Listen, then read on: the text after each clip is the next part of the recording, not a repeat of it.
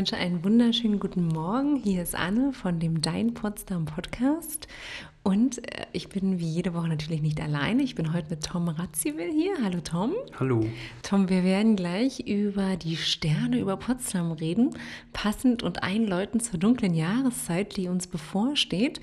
Ich möchte schon einmal sagen, mit dieser Episode heute werden wir die erste Staffel Juhu oder auch nicht Juhu von, ähm, von dem Dein Potsdam Podcast abschließen. Und weiter geht es dann relativ bald.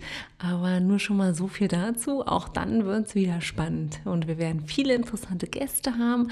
Wir sind schon relativ weit fortgeschritten in der Planung. Und lieber Zuhörer, freu dich schon einmal drauf. Aber nun zu den Sternen. Tom, wieso die Sterne über Potsdam? Ja, das ist eigentlich eine gute Frage. Ich habe dafür so eine Art Fable entwickelt in den letzten Jahren. Also als kleines Kind, als Jugendlicher habe ich mein erstes Teleskop bekommen, äh, von meinem Onkel geschenkt. Ja, und da habe ich natürlich dann die erste Zeit schon mal in den Sternenhimmel geschaut. Wenn Planeten zu sehen waren, natürlich auch mal zu den Planeten geschaut. Ganz klassisch natürlich auch zum Mond, dort die Krater bewundert.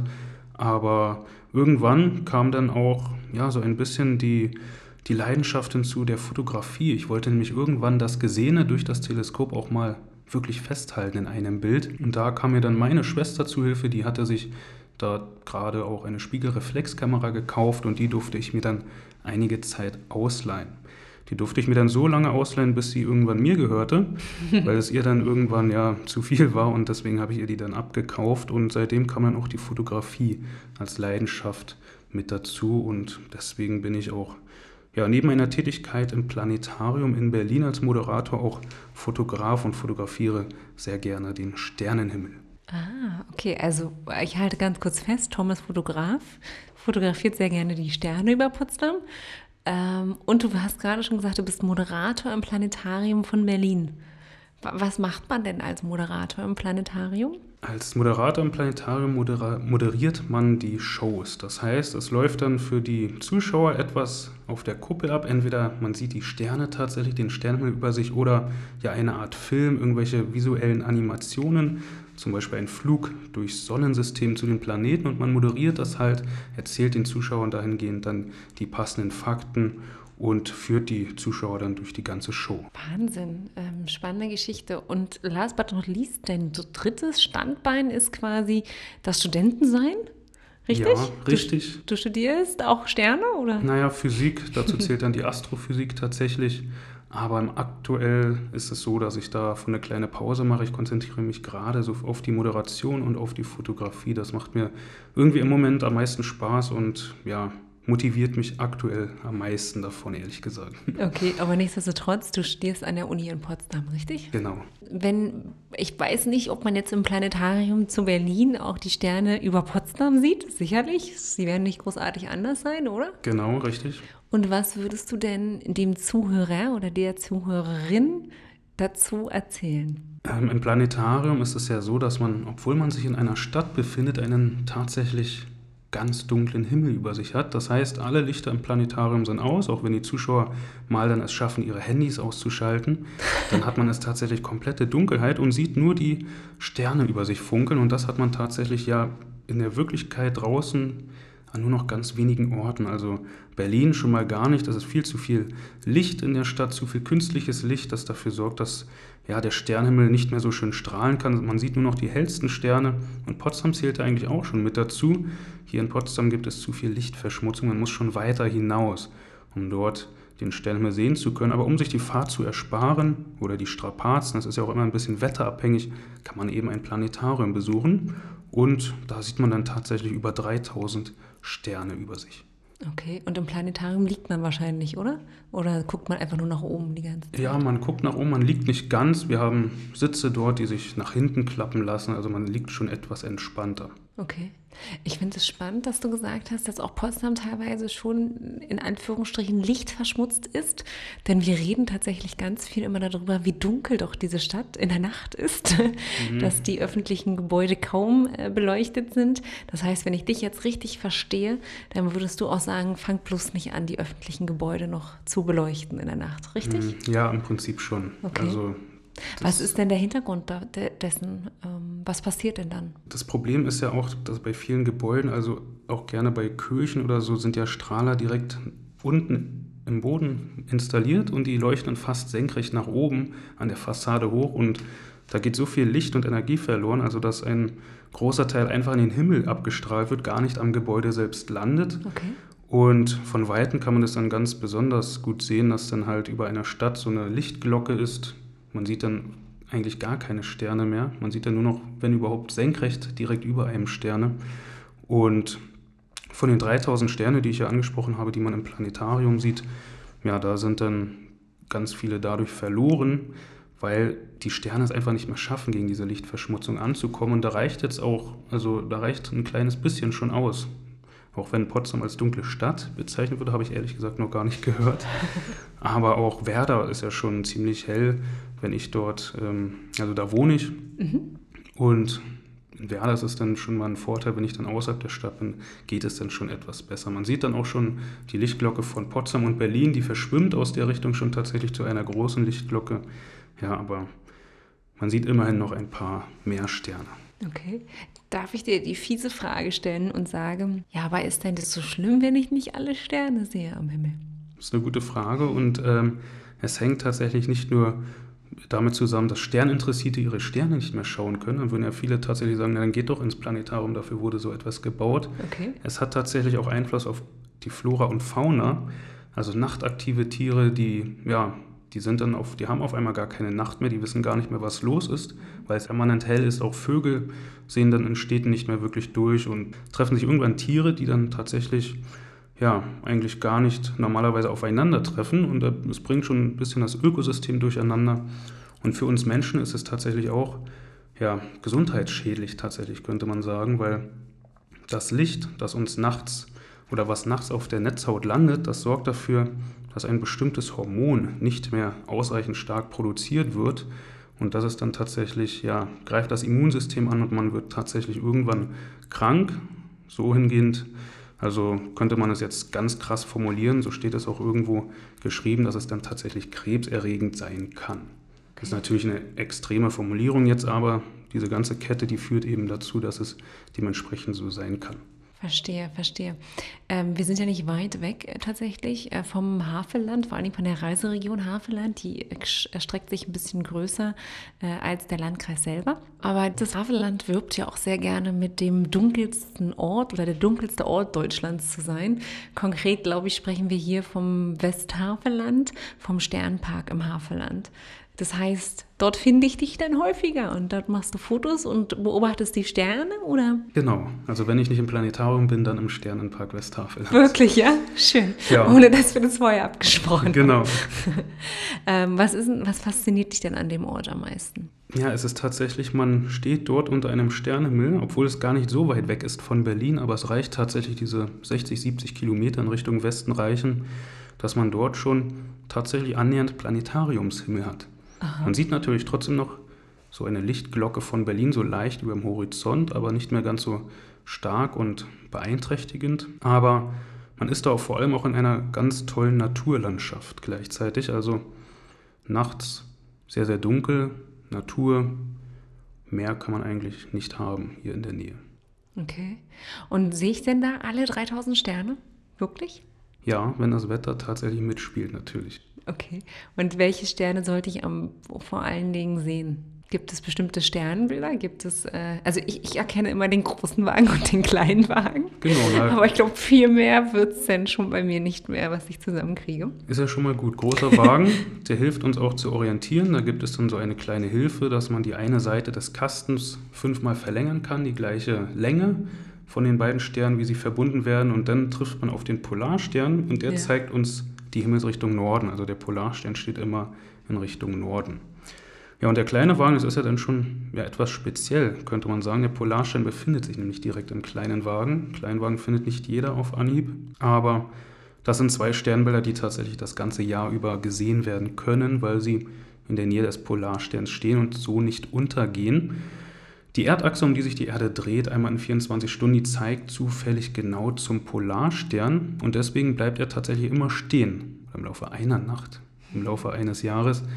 Und deswegen kann er uns auch die Nordrichtung zeigen. Die anderen Sterne, die wandern dann eben so weit über den Himmel, dass sie mal auf und unter gehen, so wie Sonne und Mond, wie wir das kennen. Und da gibt es dann eben die jahreszeitlichen Sternbilder, die dann entsprechend je nach Jahreszeit am Himmel zu finden sind. Und welche, welches ist jetzt dein Lieblingssternbild? Oh, da habe ich tatsächlich eigentlich gar keins. Was? Also, nö. Also mein eigenes Sternbild sind Zwillinge, die sehe ich auch im Winter. Also es wird jetzt dann wieder, werden die so langsam wieder sichtbar. Jetzt so dann in den Wintermonaten sind die am besten zu sehen, aber jetzt so eins. Ich würde sagen. Also heißt es, es gibt Sternbilder je nach, äh, nach, nach anderen Sternbildern tatsächlich? Das naja, also man bekommt ja, also es heißt ja dann Sternzeichen ja, okay. im Volksmund, mhm. aber das hat ja eher was mit Astrologie zu tun und nicht mit Astronomie und mhm. da würde ich mich gerne von äh, fernhalten. Ja. Ich, ich aber dann, du hast gesagt, du bist Zwilling, habe ich das genau, richtig verstanden? Richtig. Im Sternzeichen. Und das sehen wir auch gleichzeitig am Himmel. Genau. Ah. Im Winter jetzt am besten zu sehen. Mhm. Und man bekommt ja während der Geburt, also wenn man geboren wird, eins. Der astronomische Hintergrund davon ist, dass wenn man geboren wird, so wie ich zum Beispiel am 1. Juni, Kindertag übrigens. Ja, ich weiß. Äh, dann steht die Sonne tatsächlich direkt in diesem Sternbild am Himmel, am Taghimmel. Das Sternbild können wir dann aber nicht sehen. Aha. Viele denken nämlich, dass wenn sie Geburtstag haben, dass sie dann noch ihr eigenes Sternbild am Himmel finden können, aber das ist dann immer so versetzt. Einige Monate, ein halbes Jahr später ungefähr, also dann jetzt im Dezember, sind dann die Zwillinge mit am besten zu sehen, okay. weil sie dann gegenüber der Sonne am Himmel stehen. Okay, und ich bin Jungfrau. Ist es dann auch sechs Monate später erst sichtbar? Genau. Mhm. Ist ja dann September, September geboren, mhm. genau, und das ist ein Frühlingssternbild. Ah, ja. Also ist jetzt noch aktuell gerade so, nee, ist nicht mehr zu sehen. Ist dann erst wieder im April. Im April, okay. Mhm. Oder März. März ja. Okay, spannend.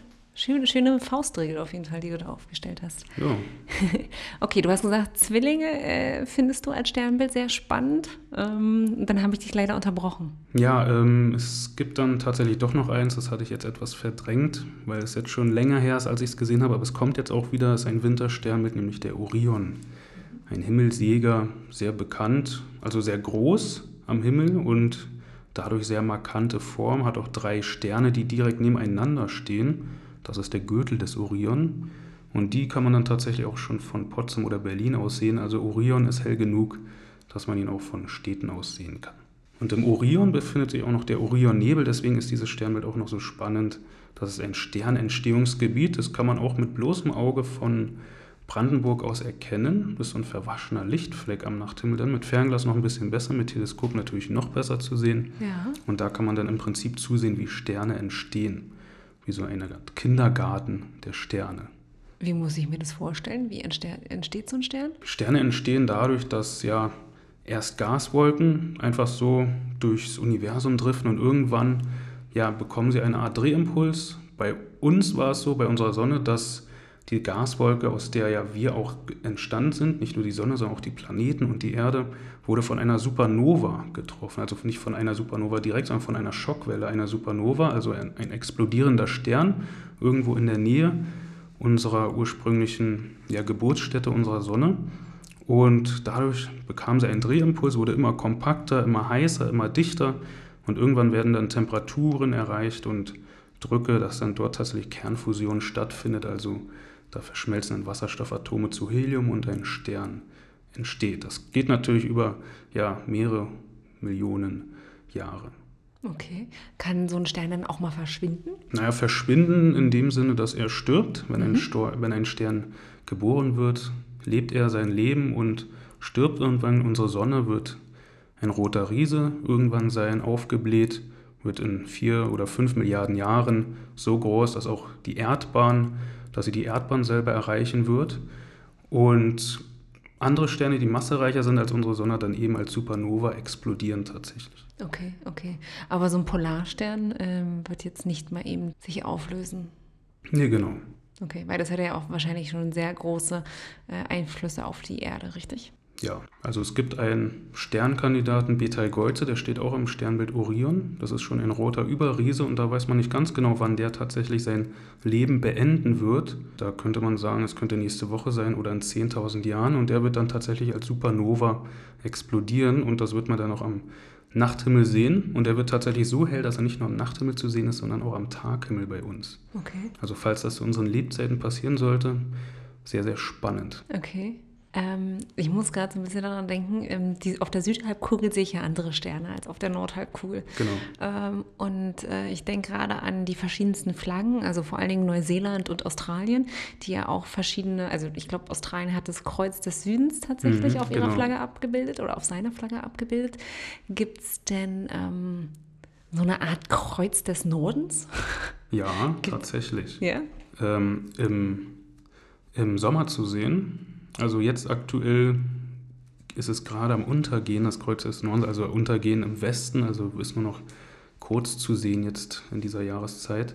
Aber weil es ja schon früh dunkel wird, ist es ja ganz gut, da kann man es trotzdem noch sehen, da kann man die Ausläufer des Sommerhimmels noch sehen. Und das Kreuz des Nordens ist der Schwan, also das Sternbild Schwan, wird auch als Kreuz des Nordens genannt, ist so als Form, als Sternbildform auch wie ein Kreuz, dargestellt ziemlich groß am Himmel und deswegen nicht ganz so markant wie das Kreuz des Südens. Das ist ja, ja, nimmt ja auf kleinerem Raum, nimmt ja einen kleineren Raum am Himmel ein, ist ja ein relativ kleines Sternbild, aber das Kreuz des Nordens, der Schwan, ist ein größeres Sternbild am Sommerhimmel zu finden. Okay, okay. Und wenn jetzt quasi Europa eine Flagge hätte, dann könnte man da das Kreuz des Nordens drauf machen? Theoretisch, Anstatt- ja, genau, Okay. Könnte man, Weil ich gehe davon aus, es ist in ganz Europa sichtbar. genau. Okay, weil, Also natürlich dann auch auf der anderen Seite der Nordhalbkugel, okay, nicht nur Europa. nicht nur Europa. Amerikaner Okay. sehen das dann auch. Die sehen es dann auch. Sehr gut, alles klar. Vielleicht werden die dann doch nicht so begeistert, wenn Europa das auf seiner Flagge hätte. Ja. Schritt zurück nach Potsdam tatsächlich. Ähm, Potsdam wirbt ja oftmals mit, ähm, dass es in Potsdam die größte Wissenschaftlerdichte gibt, äh, die in Deutschland äh, zusammenkommt. Ich glaube, auf Quadratkilometer gerechnet, wenn mich nicht alles täuscht, aber ich bin mir auch nicht ganz sicher, wenn ich ehrlich bin. Wie, wie nimmst du Potsdam als Wissenschaftsstandort wahr?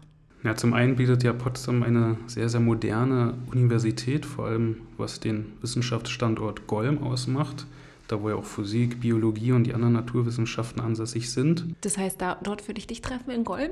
Genau, da findet die Physik und auch die Astrophysik statt, also Naturwissenschaftsstandort für Potsdam. Und darüber hinaus gibt es dann natürlich noch andere Institute hier in Potsdam. Max-Planck-Institut gibt es hier, dann gibt es Leibniz-Institut für Astrophysik in Potsdam in Babelsberg zum Beispiel. Da gibt es ja auch den großen Refraktor, ein sehr, sehr ja, historisches Teleskop und dann auch noch den Einstein-Turm in Potsdam, in Babelsberg zu finden. Also schon auch nicht nur allein wissenschaftlich, sondern auch astronomisch und astrophysikalisch ein sehr bedeutender Standort, ja. Was ist denn, kann man erst noch kurz über den großen Refraktor tatsächlich reden? Wie, wie muss ich mir das vorstellen? Kann ich das einfach besuchen? Kann ich einfach dahin gehen? Was sehe ich da? Also der große Refraktor ist ein, eine Sternwarte. Es gibt ja Planetarien und Sternwarten. Diese Begriffe werden häufig mal gerne durcheinander geworfen. Im Planetarium steht kein Teleskop, da steht nur ein Sternenprojektor in der Mitte und man sieht den künstlichen Sternenhimmel. Okay. An einer Sternwarte, wie auch der große Refraktor eine ist, da kann man tatsächlich durch ein Teleskop schauen. Das heißt, dort öffnet dann die Kuppel ähm, oder wird das Dach geöffnet, die Kuppel wird geöffnet und das Teleskop kann in den Himmel schauen, also tatsächlich in die Sterne über Potsdam schauen. Und dort finden dann auch zu entsprechenden Zeiten, wenn das Wetter natürlich dann noch mitspielt, auch Vorträge statt und Beobachtungen noch im Anschluss. Okay, und die sind für jeden zugänglich? Ja, genau. Für jeden Interessierten kann man sich dort Babelsberger Sternennächte hieß das, glaube ich. Ob das jetzt immer noch so heißt, weiß ich nicht. Aber auf jeden Fall, da gab es dann regelmäßig auch Fachvorträge am Anfang und dann danach Beobachtungen. Okay, okay. Und der Harald Lesch, der doch aus viel, der vielen ja aus dem Fernsehen bekannt ist, der auch beim ZDF arbeitet, der hat ja auch die Reihe Leschs Kosmos hier zum Beispiel auch in Potsdam gedreht, dort im großen Refraktor. Also kann man sich gerne mal anschauen, da ein paar Folgen, spricht auch ganz gut über die astrophysikalischen Themen und da wird man dann auch den großen Refraktor im Hintergrund erkennen. Ah, das ist ein spannender Tipp fürs Fernsehen, für die Mediathek Genau. wahrscheinlich. ähm, und das Zweite, was du gesagt hast, war der Albert-Einstein-Turm? Genau. Was ist das? Das ist auch ein historisches Observatorium, gibt es schon einige Zeit. Von der Architektur sieht es gar nicht so aus wie ein Observatorium oder wie ein Teleskop, aber es ist auch ein ganz spezielles Teleskop. Es ist nämlich ein Sonnenteleskop. Das heißt, mit diesem Teleskop wird die Sonne beobachtet, also unser Heimatstern. Man kann ja nicht einfach mit jedem x-beliebigen Teleskop in die Sonne schauen, soll man auch bitte nicht, auch nicht mit einem Fernglas, weil dann kann es eben dazu führen, dass man erblindet. Da muss man dann tatsächlich spezielle Teleskope haben und das ist ein spezielles Sonnenobservatorium. Und passenderweise dazu gibt es jetzt auch im November ein ganz spezielles astronomisches Ereignis, nämlich den Merkur-Transit. Okay, der Merkur. Ich glaube, wenn ich mich richtig vorher belesen habe, dann reden wir von dem 11. November. Genau, richtig. Jetzt fällt es mir gerade ein, fällt ja mit Karneval zusammen. Oder? Ja, ja, ja. 11. 11. Also Beginn, 11. 11. Ja. Genau. Beginn der Karnevalsaison. Genau. Um 11.11 Uhr. 11. Naja, dann wird es für einige vielleicht doch ein bisschen schwierig, den zu verfolgen, den Merkur-Transit. Der findet dann erst nachmittags statt. Aber tatsächlich ein sehr, sehr seltenes Ereignis auch, der Merkur-Transit. Also der Merkur ist ja auch ein Planet wie die Erde in unserem Sonnensystem und der Merkur bewegt sich auf seiner Bahn innerhalb der Erdbahn. Also er ist ja der Planet, der der Sonne am nächsten ist. Danach folgt Venus und dann sind wir dran mit der Erde. Und der Merkur ist auch gleichzeitig der kleinste Planet. Und von uns aus gesehen ist es dann manchmal so, dass der Merkur vor der Sonne ja, sich entlang bewegt. Also er bedeckt dann die Sonne tatsächlich. Das ist wie so eine Mini-Sonnenfinsternis, kann man sich vorstellen. Und das ist dann am 11. November tatsächlich zu beobachten. Okay, wie häufig kommt sowas vor? Nicht ganz so häufig. Noch krasser ist der Venus-Transit, weil die Venus uns noch ein bisschen näher steht und sie auch ein bisschen größer ist, ist die Wahrscheinlichkeit, dass die Venus vor der Sonne entlang zieht, noch ähm, viel geringer. Also da war 2012 der letzte, den hatte ich noch selbst verfolgt und der nächste, ich habe es nicht mehr im Kopf, aber es war mit irgendwas mit zwei, im Jahr 2100 oder irgendwie so. Also das wird auch für mich nichts. Also es war für mich dann auch tatsächlich der letzte, der letzte Venus-Transit, aber der Merkur-Transit, der findet noch dieses Jahr statt und ist noch ein bisschen häufiger auch als der ähm, Venus-Transit, der nächste dann 2032. Das heißt, dann drücken wir mal die Daumen, dass an dem Tag, am 11., 11. Äh, am Nachmittag auch gutes Wetter ist. Oder ist es irrelevant? Nee, das ist tatsächlich sehr, sehr wichtig. Ähm, wenn man zur Sonne schaut, dann klaren Himmel benötigt und es ist ja noch so, dass die Sonne ziemlich früh untergeht. Jetzt merkt man das ja auch schon mittlerweile. Also 11. November, da geht sie dann schon ja, zu einer Nachmittagszeit unter und der Merkur-Transit, der beginnt dann auch relativ am frühen Nachmittag, also 13.30 Uhr ungefähr. Da berührt dann der Merkur das erste Mal die Sonnenscheibe. Also dann fängt es an und dann wandert er vor der Sonne entlang. Und gegen 16 Uhr ist dann die Mitte des Transits erreicht und aber die Sonne geht dann tatsächlich schon vorher unter für uns aus gesehen. Also wir sehen das Ende gar nicht, wir sehen gar nicht das komplette Ereignis. Aber das heißt, die Südhalbkugel sieht auch noch was? Genau. Haha. Die Sonne ist ja dann auch dort zu sehen. Ich weiß ja nicht, wie es dann natürlich ist mit der Zeitverschiebung und ob dann da nicht doch vielleicht, also die, die die Sonne sehen tatsächlich, da wo auf der Tagseite ist, also dann zum Beispiel Afrika, bei uns ja auch gar nicht so große Zeitverschiebung, die sehen das dann tatsächlich auch. Okay. Und wahrscheinlich gilt, was, was immer äh, alle Mediziner sagen, man soll nicht direkt in die Sonne gucken? Genau, richtig. Also das wäre fatal. Also es gibt ja diese Sonnenfinsternisbrillen, ja. die man sich aufsetzen kann, die so eine Art Folie haben. Die bringen allerdings gar nichts, weil der Merkur so klein ist, man sieht okay. es tatsächlich nicht. Also auch wenn ich Mini-Sonnenfinsternis gesagt habe, man sieht die Verdunklung gar nicht. Okay. Der Merkur ist so ein kleiner schwarzer Punkt dann vor der Sonnenscheibe. Und eine Sonnenfinsternis merkt man ja schon im Alltag, wenn es so dunkler wird, schummrig. Gab es ja vor ein paar Jahren hier, war ja auch von hier aus zu sehen, 2015 war das, glaube ich. Und den Merkurtransit, den bemerkt man so einfach nicht. Okay, also da braucht man schon ein Teleskop und tatsächlich dann auch wiederum ein Sonnenteleskop, also ein spezielles Teleskop oder einfach ja, eine Einrichtung, ein Institut, eine Sternwarte, die dann da geöffnet hat und Zuschauer, Besucher einlädt zur Beobachtung. Verstehe. Und sag mal, aus dem Nähkästchen geplaudert, ähm, ist denn schon, also braucht ihr wirklich immer alle gutes Wetter, um alles zu sehen? Oder habt ihr Tricks, Gerätschaften, um auch bei schlechtem Wetter die Sonne, die Sterne zu sehen? Ähm, nichts geht über gutes Wetter, tatsächlich. Also, Echt, ja? Ja, das ist das A und O, vor allem weil wir ja mit unseren Augen und auch mit den meisten Teleskopen das sichtbare Licht der Sterne und Planeten abgreifen. Und das sichtbare Licht, das wird dann eben durch Wolken geblockt. Was man machen kann, ist Radioastronomie, das heißt Radiosignale aus dem Weltraum empfangen. Das ist dann egal, ob es Wolken sind, die kann man auch am Tage empfangen. Aber da sieht man halt, ja, da sitzt man halt meistens vorm Rechner, der die dann verarbeitet, die Signale. Aber das ist halt ein sehr spezielles Gebiet in der Astronomie, aber die Radioastronomie tatsächlich unabhängig vom Wetter. Der okay. Rest, der muss dann eben, ja, sich eine andere Beschäftigung dann suchen. Ja, Wahnsinn. Und noch eine Frage, die mir dazu einfällt tatsächlich ist, es gibt ja manche Leute, die äh, verfolgen ja unter anderem die internationale Raumstation äh, über, weiß ich nicht, über Apps oder so, möchte ich meinen, mhm. dass es die mittlerweile gibt. Genau. Und dass du sie dann wirklich, die internationale Raumstation, wirklich mit bloßem Auge tatsächlich über dir hin und her äh, weiß ich nicht, drehen siehst genau. oder so. Ist naja, richtig? Ja, ist sie es wirklich? Sie ist es. Ähm, sie, sie fliegt aber nicht hin und her. Okay, sie fliegt im Kreis, oder? Ja, um die Welt um die wahrscheinlich, Erde, genau. um die Erde. Mhm. Ähm, da gibt es tatsächlich Apps. Ich habe die App ISS Detector, also okay. auf Englisch, und die ist ganz zuverlässig. Die kennt dann den Standort natürlich, kann dann auch schon in ein paar Tagen oder Wochen vorhersagen, wann der nächste Überflug stattfindet. Die fliegt ja auch manchmal dann nicht über Deutschland oder Potsdam, sondern dann andere Gebiete in Europa oder dann auch Südhalbkugel. Also ist dann nicht immer zu sehen, aber wenn es klar ist und man die App tatsächlich hat und einfach mal reinschaut, dann gibt es auch so eine Alarmfunktion. Wenn die dann tatsächlich so langsam am Himmel auftaucht, kommt immer aus westlicher Richtung, fliegt über den Himmel in Richtung Osten. Sehr, sehr hell und dabei gleichmäßig fliegend, ohne Blinken.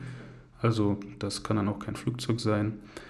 Und das Bemerkenswerte ist, wenn man die einmal gesehen hat, über sich hinweg fliegen, die Raumstation, dann kann man sich den Wecker stellen oder die Uhr stellen, 90 Minuten, dann erscheint sie wieder am Westhorizont, weil dann hat sie wieder eine Runde geschafft.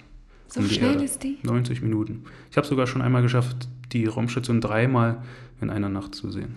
Ich habe sie dann auch schon tatsächlich gesehen. mein Claim to Fame. ähm, und wenn du über Apps redest, gibt es auch eine bestimmte App, die du auf deinem Telefon und auf deinem Tablet hast, äh, wo man die Sternbilder sich am besten anzeigen lassen kann? Ähm, ich, ich eher nicht. Tatsächlich hat sich das so entwickelt, dass ich also ja, damals in Anführungsstrichen, als ich damit angefangen habe, vor einigen Jahren, da war das irgendwie noch gar nicht so mit Apps und so. Da hatte ich noch Sternkarten, drehbare Sternkarten. und ich finde, die haben tatsächlich noch einen entscheidenden Vorteil. Okay. Die drehbaren Sternkarten. Die blenden einen nicht und da geht der Akku auch nicht alle. Also die kann man tatsächlich die ganze Nacht über ohne Probleme verwenden. Und bei den Apps oder Programmen, da kann ich, wenn dann, das PC-Programm Stellarium empfehlen, gibt es auch in der mobilen Variante. Das zeigt den Stern relativ realistisch an. Da kann man dann tatsächlich auch die Lichtverschmutzung einstellen.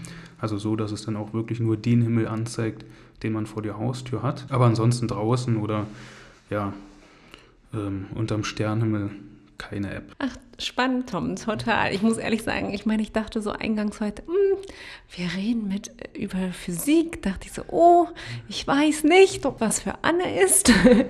Aber spätestens bei dem Kreuz des Südens oder dem Kreuz des Nordens hattest du mich. Okay.